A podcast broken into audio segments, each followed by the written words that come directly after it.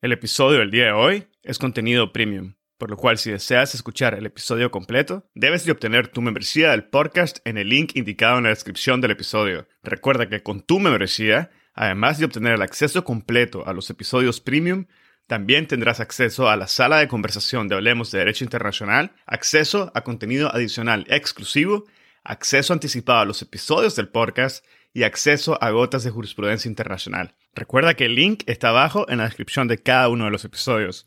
Y si tienes preguntas sobre el proceso de obtención de tu membresía, nos puedes escribir a hablemosdi.gmail.com. Hablemosdi.gmail.com. También nos puedes contactar a través de nuestras redes sociales. Así que te invitamos a que quieras hoy mismo tu membresía y goces de los beneficios de tu podcast jurídico Hablemos de Derecho Internacional. Este es el episodio 29 con el doctor Fernando Borges. Bienvenidos a Hablemos de Derecho Internacional. Mi nombre es Edgardo Sobanes, abogado y consultor jurídico internacional. En cada episodio tenemos a un invitado o invitada especial que nos inspira y comparte sus conocimientos y visión única sobre distintos temas jurídicos y políticos de relevancia mundial. Gracias por estar aquí y ser parte de HDI. El episodio del día de hoy tiene como invitado a un experto de distintos temas de derecho internacional, el doctor Fernando Bordín, quien en esta ocasión nos habla sobre el derecho constitucional internacional. Al iniciar el episodio, el doctor Bordín clarifica en términos generales el derecho constitucional internacional, sus elementos e importancia en el derecho internacional. Explica de una forma magistral la relación entre la práctica internacional de los estados y el opinio juris sive necessitatis. Nos aclara el valor de las resoluciones de la Asamblea General de las Naciones Unidas como expresiones de normas constitucionarias y nos conversa sobre la figura del objeto persistente y la particularidad de la costumbre regional. En una segunda parte del episodio, el doctor Bordín nos comenta sobre la metodología utilizada por la Corte Internacional de Justicia para determinar la existencia, el contenido y el alcance del derecho internacional constitucionario, y sobre el papel de otros órganos judiciales internacionales en la determinación y la clarificación de la costumbre internacional. Finaliza el episodio compartiendo sus reflexiones sobre el borrador de conclusiones para la determinación del derecho constitucional internacional de la Comisión de Derecho Internacional. El doctor Bordín es profesor de Derecho Internacional en la Universidad de Cambridge, Thornley Fellow in Law en Sydney Sussex College y Fellow del Lauterbach Center for International Law. Su investigación se centra en temas de derecho internacional público, incluida la teoría jurídica internacional, el derecho de las organizaciones internacionales y la solución de controversias internacionales. Antes de ocupar su puesto en Cambridge, Fernando recibió un LLB de la Universidad Federal de Río Grande do Sul, un LLM de la Facultad de Derecho de la Universidad de Nueva York, el Diploma de Derecho Internacional Público de la Academia de Derecho Internacional de la Haya y un doctorado en la Universidad de Cambridge. Se desempeñó como asistente del profesor Giorgio Gaia en la Comisión de Derecho Internacional y como asistente legal del juez Cansado Trindade en la Corte Internacional de Justicia. También trabajó como investigador asociado al profesor James Crawford y se desempeñó como abogado junior de Mauricio en el arbitraje del área marina protegida de Chagos, Mauricio contra el Reino Unido. Espero que disfruten de este episodio, lo compartan en sus redes sociales y con quienes consideren podrían beneficiarse del contenido. Esta es la forma más fácil de fomentar el proceso de diseminación y difusión de temas de derecho internacional. Sigan al podcast en Spotify, Google Podcasts, Apple Podcasts, YouTube o cualquier otra plataforma que utilicen. Y recuerden dejar sus comentarios a los episodios y tallar al podcast en sus publicaciones con arroba hablemos de i. Ahora, empecemos. Bienvenido al podcast, doctor Fernando Bordín. Muchísimas gracias por haber aceptado mi invitación y es un gran gusto tenerlo en esta tarde. Muchísimas gracias, eh, Edgardo, por la invitación muy gentil. Me gustaría felicitarte no solamente por la iniciativa de ese podcast, que es de verdad una contribución muy significativa a la comunidad de juristas internacionales latinoamericanos, sino como por su inclusividad, porque es un riesgo de verdad invitar a un abogado brasileño radicado en el Reino Unido a hablar en español sobre el derecho internacional. Y yo espero que mi portuñol no va a alienar a los que me escuchan hoy. No, estoy seguro, profesor, que va a ser una conversación extremadamente interesante con un resultado extremadamente valioso. Por cierto, nuestra conversación, profesor, va a ser sobre un tema de importancia jurídica como pocos, debido a su alcance, la importancia y la generalidad que tiene dentro del derecho internacional, y es el derecho internacional constitucionario y su papel en la elaboración y la cristalización del derecho internacional. Vamos a intentar, profesor, abordar el tema en diferentes bloques, dado que hay quienes tienen un conocimiento profundo sobre el tema, quienes tienen un conocimiento medio, digamos, de una forma, y quienes tienen un conocimiento muy básico. Y es con esto en mente que me gustaría iniciar sentando las bases de la conversación que nos permita comprender de una forma un tanto más clara la totalidad del episodio. Por lo cual la primera pregunta, como por imaginar, es ¿qué es el derecho constitucional internacional? ¿Cuáles son los elementos que lo componen? ¿Y cuál considera que es su significancia dentro del derecho internacional? El derecho constitucional internacional es el sistema de normas que resulta de la práctica normativa de los estados. Como se sabe, el derecho internacional es un sistema jurídico primitivo un sistema jurídico descentralizado. Y eso es porque no puede depender de las instituciones legislativas, ejecutivas y judiciarias que caracterizan los órdenes jurídicos domésticos. Y no va a sorprender a nadie, yo creo, que un sistema jurídico descentralizado, un sistema jurídico primitivo, sea basado no en constituciones y codificaciones, sino que en reglas no escritas, que son adoptadas por la comunidad en la forma de costumbre. Si no hay un Parlamento internacional para adoptar legislación para todos los estados, ni mismo un sistema de tribunales cuyas sentencias puedan formar un common law, es en la costumbre que nosotros encontramos tanto las normas constitutivas del sistema, sus fundamentos básicos, cuanto los derechos y las, las obligaciones generales que se aplican a los participantes del sistema también. Y hay, sin duda, un número enorme de normas de derecho internacional que encontramos en tratados internacionales, los acuerdos celebrados por estados y organizaciones internacionales para establecer las más variadas relaciones jurídicas. Pero cuando no hay una norma de tratado para aplicar, cuando no hay una norma convencional, es en la costumbre que buscamos una solución jurídica para el caso. Y esa es, yo creo, la grande importancia del derecho consuetudinario en derecho internacional. Las normas consuetudinarias sirven como punto de partida para la argumentación jurídica. Sin embargo, un desafío que nos pone el derecho constitucional es cómo identificar esas prácticas normativas compartidas por los estados. Es decir, cuál es el test jurídico que empleamos para la determinación de una norma de la costumbre.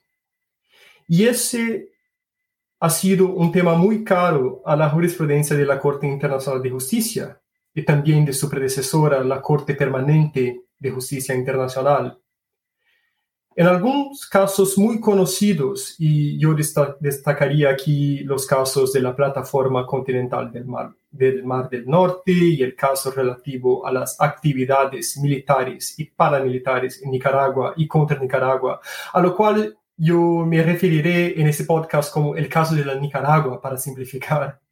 En esos casos, la Corte Internacional ha articulado un método para la identificación de, de normas constitucionales un método que combina dos elementos. Primero, hay la práctica internacional de los estados. Lógico, si la costumbre es una práctica normativa, identificar lo que los miembros de la comunidad hacen de hecho es esencial para identificar la norma, saber lo que la norma es. Segundo, hay que haber una convicción por parte de los estados de que una práctica a que adhieren es obligatoria, que esa práctica es jurídicamente demandada de los estados. Y a eso lo llamamos opinio juris sive necessitatis. Los juristas internacionales a ellos le encantan los términos en latín. Ese teste de los dos elementos, práctica internacional y opinio juris, fue el objeto de un estudio reciente también de la Comisión del Derecho Internacional, que aprobó en el año 2018 un borrador de conclusiones sobre la identificación de la costumbre. Bueno, muchas gracias, profesor. Me ha mencionado varios, varios puntos que vamos a ir tratando durante el episodio, incluyendo casos de la Corte Internacional, el trabajo de la Comisión, pero por el momento me gustaría detenerme en los dos elementos de la costumbre que menciona. por una parte, un elemento material, que se refiere a la práctica internacional de los estados, y por otra parte un elemento psicológico, la convicción de los estados o como menciona opinio juris sibi necessitatis. ¿Nos podría, profesor, quizá explicar en mayor detalle la relación que existe entre estos ambos elementos desde la óptica de su complementariedad, establecimiento y la forma en que aportan a la cristalización del derecho constitucional internacional. Edgardo, la relación entre los dos elementos, el elemento material y el elemento psicológico, es fácil de comprender desde el punto de vista analítico. Si la práctica de los estados es el cuerpo de la costumbre, la opinión juris es su alma, es la, la, convicción o el sentimiento o la percepción de la práctica como jurídicamente vinculante lo que diferencia la costumbre de otras prácticas generales, como la etiqueta, los hábitos, los protocolos sociales, las reglas morales, etc. Pero el establecimiento de los dos elementos no es una tarea fácil. Hay por lo menos 194, se puede discutir el número exacto, pero por lo menos 194 estados soberanos en la comunidad internacional. Y es un desafío enorme investigar la práctica de tantos estados de diferentes tamaños, con diferentes recursos, que hablan idiomas diversos, algunos con gobiernos más transparentes, otros con gobiernos menos transparentes. La posición mayoritaria es que todos los tipos de comportamiento de los estados pueden contar como práctica, pero ¿cómo es que llegamos a ejemplos convincentes y efectivos de comportamiento de 194 estados.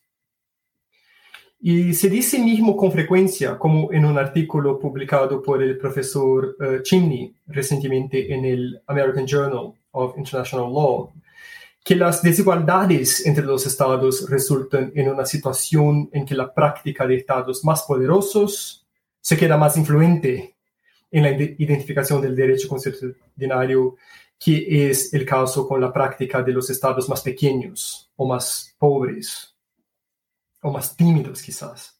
Eso es porque la práctica de los estados poderosos es, o al menos puede ser, más visible, más accesible y así más dominante. Y además, el teste para la generalidad de las prácticas de los estados es inherentemente impreciso. En el caso de las plataformas continentales, la Corte Internacional requirió una práctica amplia y virtualmente uniforme para la determinación de la norma de delimitación de plataformas continentales que la Dinamarca y los Países Bajos invocaron.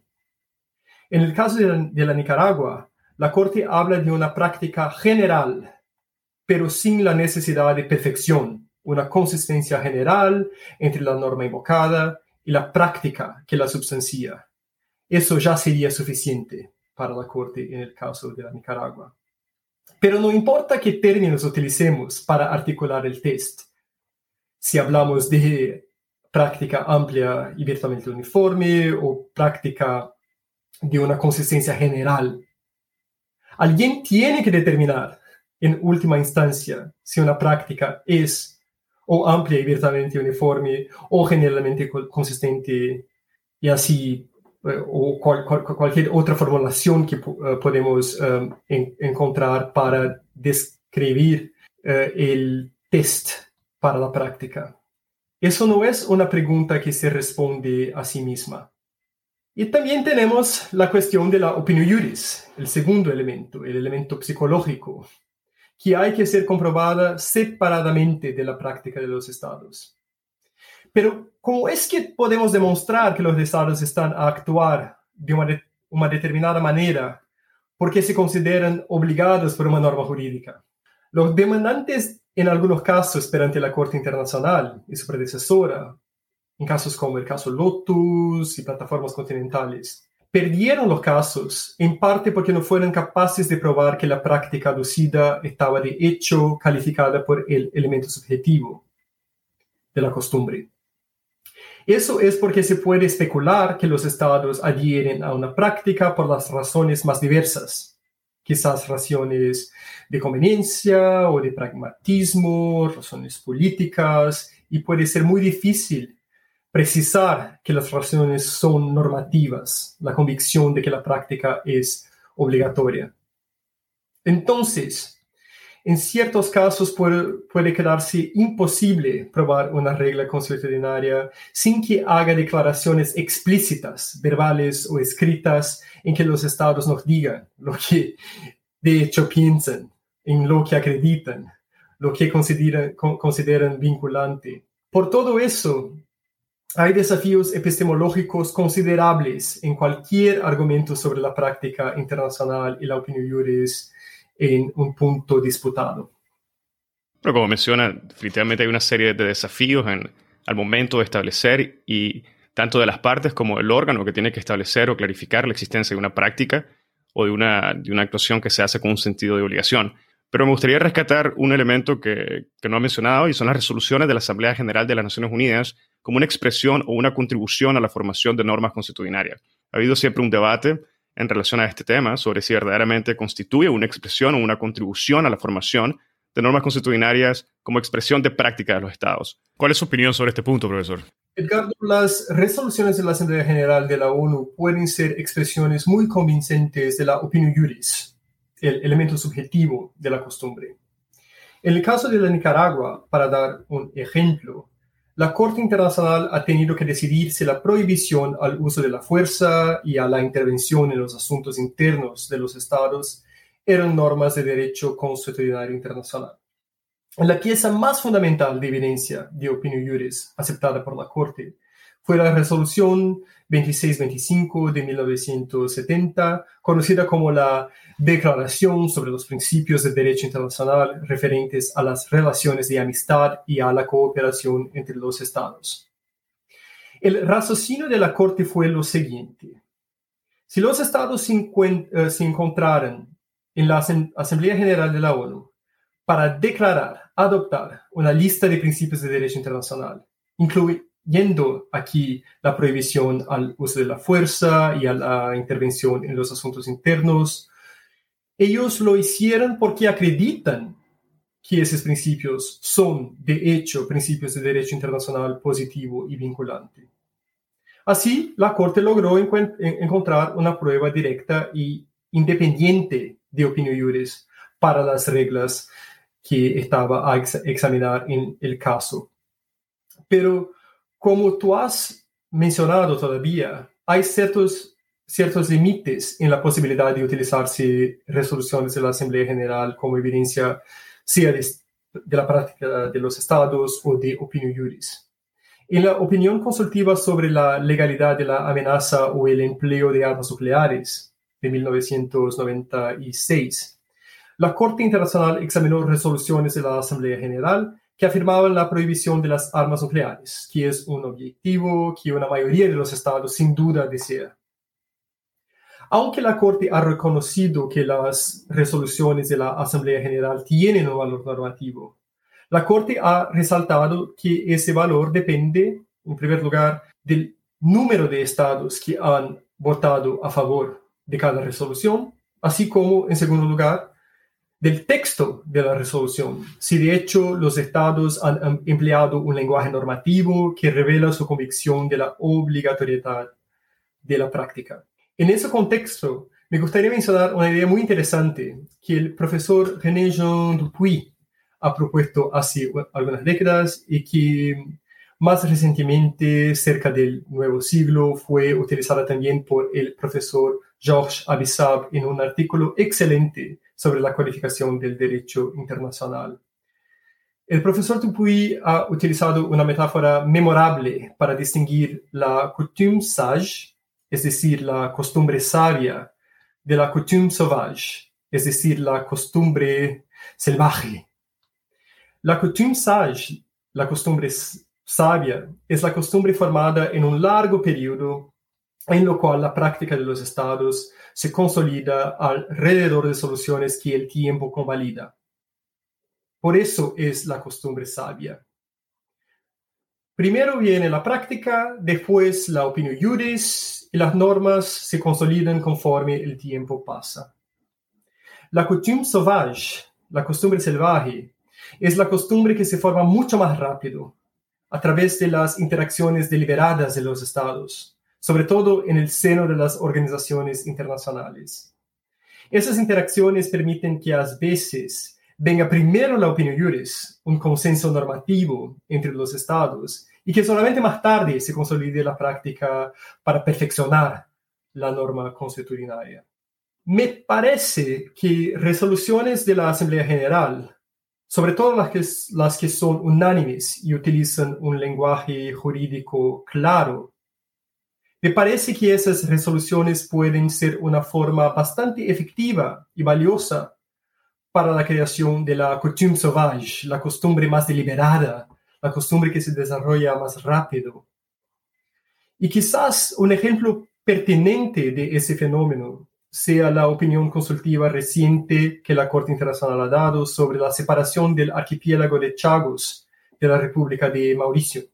Una cuestión que se ha presentado frente a la Corte en esa opinión consultiva era si el derecho de la libre determinación de los pueblos ya había adquirido el estatus de costumbre en el año 1965, cuando Chagos fue separado de la colonia de Mauricio, luego antes de su independencia del Reino Unido.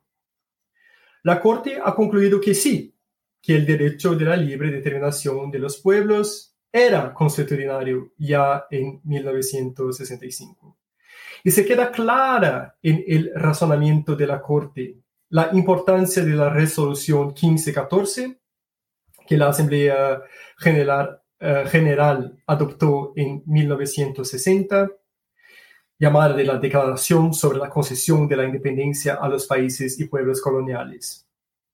Se queda clara la importancia de esa resolución en el rápido proceso de articulación y consolidación de la libre determinación de los pueblos cuanto principio jurídico. Bueno, muchísimas gracias, profesor, por esas reflexiones y esas aportaciones que creo que son extremadamente interesantes. Hace una división bastante clara entre lo que podríamos comprender como una costumbre salvaje y una costumbre sabia.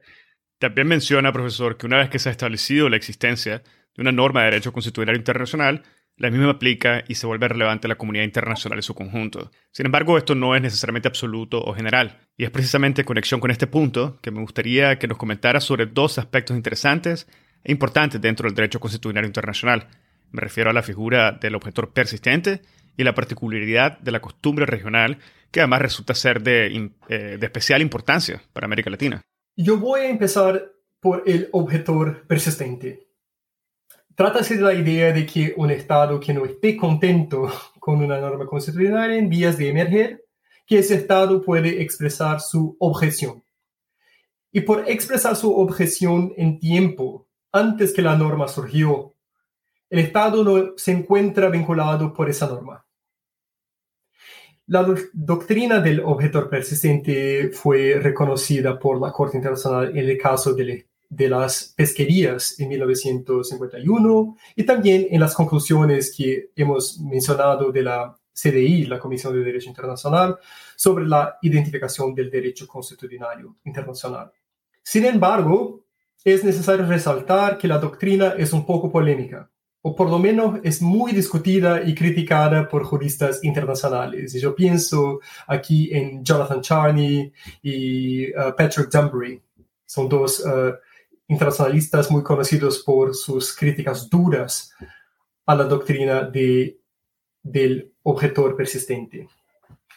Se dice que la doctrina es anacrónica, que la doctrina es incoherente, que la doctrina es inefectiva. Y de hecho, algunos estados que han intentado mantenerse como objetores persistentes a normas emergentes del derecho del mar, por ejemplo, ellos han abandonado sus posiciones. Y eso es porque el costo de ser objetor persistente puede ser elevado. El Estado tiene que mantener su objeción indefinidamente y eso no se puede lograr muchas veces solamente con palabras. Acciones también pueden mostrarse necesarias y acciones pueden salir muy caras. Quisiera mencionar que a pesar de los problemas de la doctrina del objetor persistente. Ella tiene una importancia sistémica que podemos reconocer y que tenemos que por lo menos considerar. Eso es porque la doctrina del objetor persistente es una pieza en el rompecabezas de la igualdad. Para escuchar el episodio completo, debes de obtener tu membresía del podcast en el link indicado en la descripción del episodio. Recuerda que con tu membresía, además de obtener el acceso completo a los episodios premium, también tendrás acceso a la sala de conversación de Hablemos de Derecho Internacional, el primer espacio virtual único y consolidado para networking de la comunidad global de hispanoparlantes oyentes del podcast, acceso a contenido adicional exclusivo, acceso anticipado a los episodios del podcast y acceso a gotas de jurisprudencia internacional. Recuerda que el link está abajo en la descripción de cada uno de los episodios. Y si tienes preguntas sobre el proceso de obtención de tu membresía, nos puedes escribir a hablemosdi.gmail.com.